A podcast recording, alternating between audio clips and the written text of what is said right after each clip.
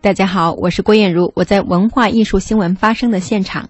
近日，由文化部和中国社会科学院共同主办的“二零一六汉学与当代中国”座谈会在北京举行。来自全球二十六个国家的三十一位汉学家、中国问题研究专家和智库学者，以及国内的十七位著名学者，共同围绕会议主题“全球视野下的一带一路”展开交流和对话，讲好中国故事，为中国的发展献计献策，让世界更好地理解中国。座谈会上，中宣部副部长景俊海发表了讲话。他回顾了两百多年的专业汉学研究史，并对新时期“一带一路”背景下的汉学研究提出了新的希望。我们有足够的理由相信，“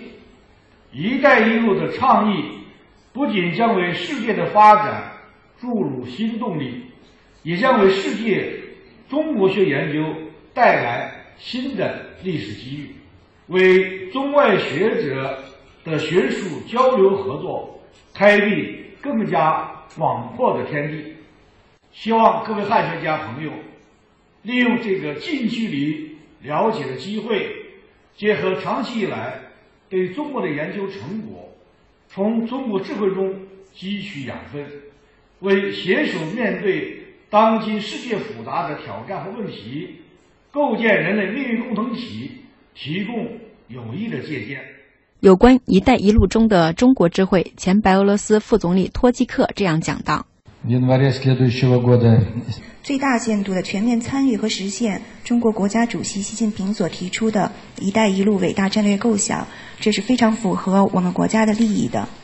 我们认为这一构想的提出非常的及时。”它为国际社会打造了一种经济合作的新模式，以抗衡或缓解在当今世界经济关系体系中表现得越来越明显的那些危险的、令人不安的倾向。从中国的传统文化中，从汉学研究中汲取养分，让中国更好地融入世界，让世界更好地融入中国，这是与会专家们不断的追求。中国艺术研究院终身研究员、中国文化研究所所长刘梦溪在发言中表示：“虽然东西方人确实存在差异，但其精神理性是相通的，都渴望和平美好的生活。‘一带一路’的倡议回归中国传统文化，推陈出新，能够有效地应对当今的国际问题。”中国古代哲学里边，孔子的两句话，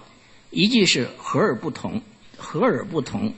这个“和”是由不同组合的。虽然不同，也能共处在一个统一体当中，大家在这里合作。